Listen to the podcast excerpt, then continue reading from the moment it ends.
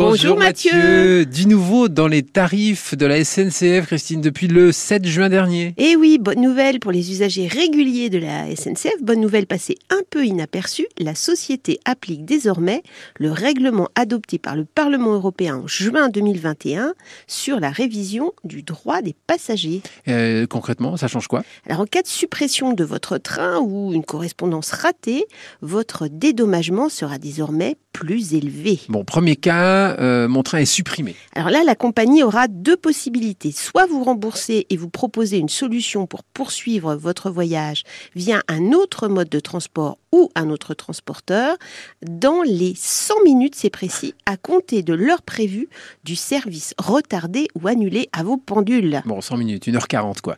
Euh, si aucune proposition n'a été faite. Alors dans ce cas-là, vous pouvez prendre directement un billet chez un concurrent, puisqu'il y a d'autres compagnies ferroviaires sur certaines lignes, ou choisir un autre mode de transport comme un bus, et dans ce cas, votre voyage sera remboursé. D'accord. Euh, on m'avait également parlé de changement au cas de correspondance manquée. Et effectivement, il s'agit du cas où le voyageur manque sa correspondance en raison d'un retard du train. Et dans ce cas, la bonne nouvelle, vous allez non seulement être remboursé de votre billet, mais recevoir également une indemnisation. Ouais, comment elle est calculée? Outre le remboursement donc intégral de votre billet, vous allez percevoir 75% de la valeur du prix du billet à titre de dédommagement.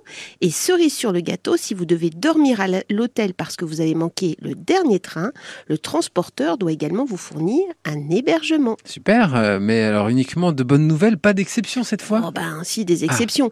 Le texte prévoit l'existence de circonstances extraordinaires qui délivrent la SNCF de ses nouvelles obligations. D'accord. Qu'est-ce qu'on appelle donc des circonstances exceptionnelles? Eh bien, des circonstances indépendantes de l'entreprise ferroviaire, des retards causés par un tiers, la présence de personnes sur les voies ou l'abandon de bagages. Alors, en revanche, la grève est exclue de cette euh, dérogation.